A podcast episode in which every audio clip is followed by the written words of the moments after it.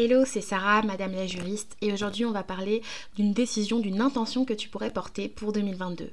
Créer ta propre politique d'entreprise dès aujourd'hui. C'est quoi cette fameuse politique d'entreprise? La dernière fois, j'ai changé là-dessus euh, lorsque je parlais en story et je sais que ça vous a beaucoup euh, posé question. Qu'est-ce qu'une politique d'entreprise? Est-ce que c'est un document obligatoire? Est-ce que c'est quelque chose qu'on doit faire lorsqu'on est micro-entrepreneur? Est-ce que c'est plutôt réservé aux sociétés? J'ai décidé d'éclaircir tout ça avec un court épisode de podcast pour euh, répondre à ces petites questions-là et vous amener en tout cas à comprendre pourquoi la politique d'entreprise est un incontournable dans votre business. Alors, la politique d'entreprise, c'est un fameux document qui va contenir votre stratégie d'entreprise réalisée pour maintenir, mener à bien des projets, atteindre des objectifs à partir de règles principales encouragées par votre entreprise.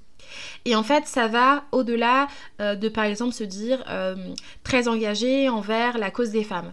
Ça va au-delà du fait de se dire euh, totalement engagé pour le zéro déchet. C'est plus que ça parce qu'on va pas simplement euh, laisser les valeurs parler d'elles-mêmes, on va pas se contenter d'une charte éthique, mais on va euh, adosser cela euh, par des règles en fait juridiques qui sont contraignantes pour vos clients, pour vos sous-traitants, vos partenaires, vos collaborateurs et qui sont en fait une véritable feuille de route interne pour véritablement s'assurer d'aller vers le bon sens et se mettre euh, en tout cas chaque objectif euh, en lumière pour ta protection juridique par année et en fait faire le point une année après l'autre pour voir ce qui a fonctionné, ce qui n'a pas fonctionné et comment réajuster sa protection juridique.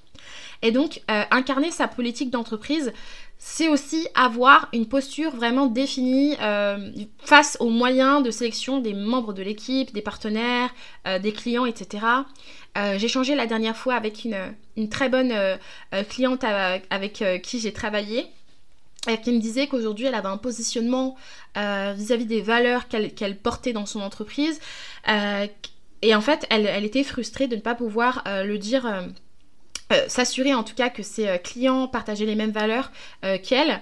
et en fait, elle a été déçue de se rendre compte que certaines de ses clientes avaient des valeurs totalement opposées aux siennes et du coup la collaboration dans le cadre du coaching était vraiment vraiment très difficile pour elle, éprouvante et à la fois euh, elle devait honorer ses contrats. Et en fait elle se demandait s'il n'y avait pas un moyen juridiquement de se protéger vis-à-vis de ça. Et bien ça typiquement lorsque vous faites votre politique d'entreprise, vous allez poser les valeurs et vous allez poser toutes vos intentions euh, pour pouvoir travailler avec les personnes qui vous entourent et en fait, ça va vraiment être le moyen de poser les bases saines pour des relations commerciales entretenues avec vos clients, prospects et, toutes les personnes qui vont toucher de près votre entreprise.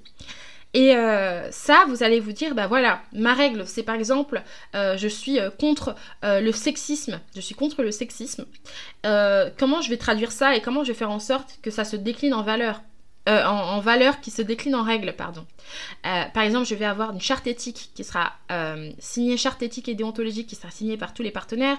Je vais avoir une politique spécifique pour favoriser l'entrepreneuriat féminin. Je vais par exemple soutenir des associations. Je vais par exemple aussi favoriser en tout cas la place sur mon site internet, sur mes plateformes, par exemple mes podcasts ou mes supports de communication pour faire entendre cette voix des femmes qui, selon moi, n'est pas assez entendue et ça peut être vrai aussi pour bien d'autres choses.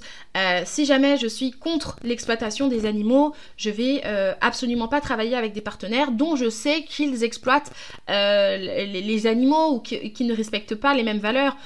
si je suis une, entreprise qui soutient les, végétariens, je ne vais peut-être pas mener des actions qui vont être contre mes valeurs et du coup qui vont paraître vraiment désorganisé ou désaligné par rapport à mes clients qui m'auront fait confiance parce qu'ils auront identifié cette valeur que l'on portait. Donc cette politique d'entreprise va permettre de mettre du sens et traduire les valeurs en actions concrètes et en règles concrètes à faire appliquer. Et donc, euh, ça peut se traduire, comme je disais, en soutenant des, causes qui nous tiennent à cœur, ou tout simplement en appliquant une politique qui euh, correspond à notre type de clientèle. Si on va plutôt être dans le luxe, on va avoir peut-être des règles euh, en matière d'annulation, de, de, remboursement qui vont être totalement différentes que si on est dans le domaine du prêt-à-porter super accessible, par exemple. Des, des, marques qui peuvent être vraiment très low cost, très accessibles ou autres, vont avoir peut-être une autre politique d'entreprise pour pouvoir s'assurer d'avoir une satisfaction client plus grande et un très très bateau par exemple de, euh, euh, rétractation, un très bateau de remboursement, un très bateau d'annulation. En faisant ça, ils vont se dire bah, pour équilibrer la balance, peut-être qu'on a de, faibles prix, peut-être qu'on touche une clientèle qui a tel ou tel problème, donc identifier le client idéal reste toujours super important. Et ben nous, avec notre politique d'entreprise, nous allons mettre en place telle ou telle action qui vont se traduire dans nos CGV, dans nos contrats, euh, dans nos, les partenaires avec qui nous allons travailler, dans nos sous-traitants, etc. Et en fait, c'est quoi cette politique d'entreprise? C'est un outil interne sur lequel on va faire reposer notre business. Et il va être le plus humain possible parce qu'on va partir de nos valeurs humaines. Euh, et c'est ça qui va vraiment t'animer au quotidien Qu'est-ce qui t'anime au quotidien? Qu'est-ce qui te donnerait envie de te, défendre, de défendre ou de t'engager au titre de ton entreprise pour euh, traduire en fait euh, ce que tu portes au fond de ton cœur en actions qui sont euh, beaucoup plus rationnelles et beaucoup plus protectrices aussi pour t'assurer vraiment de travailler avec des personnes qui te ressemblent. Donc c'est un, un, fort lien avec la déontologie et l'éthique bien évidemment. Ça te permet bien sûr de te démarquer parce que un coach qui va être très sensible à la, euh, aux droits des femmes, encore j'y reviens, et un coach qui va être très sensible euh, à la protection animale, elles vont pas toucher les mêmes personnes parce que leur discours commercial, leur, euh, leur, leur storytelling et tout va être simplement différent. Et en fait, ça, ça va se traduire aussi, on, pense toujours à l'image publique, l'image publique, c'est-à-dire les discours, les conférences, etc.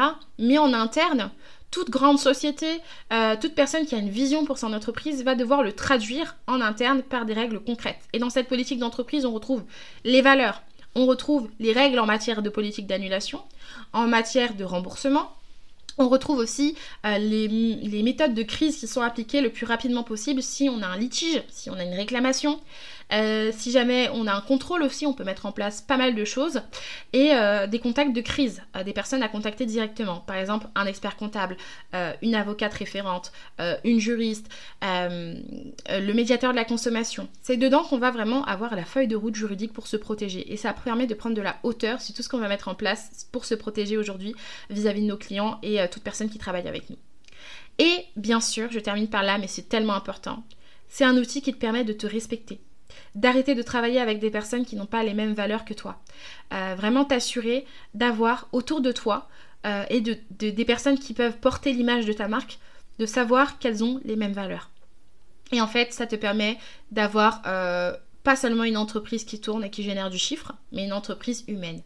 Et c'est ce qu'on veut. Maintenant, on en a marre et on est fatigué d'avoir des personnes qui ne sont pas authentiques, euh, d'avoir euh, des déceptions parce qu'on pensait que telle ou telle personne portait des valeurs euh, similaires aux nôtres et en fait se rendre compte que c'était totalement l'opposé. N'aie pas peur et ne te dis pas oh mince, si je fais ça, je vais me fermer des portes et j'aurai pas autant de clients qu'avant. Eh ben, c'est pas grave. Tu n'auras pas pas les... tu vas pas toucher tout le monde, tu vas toucher des personnes qui vont te ressembler.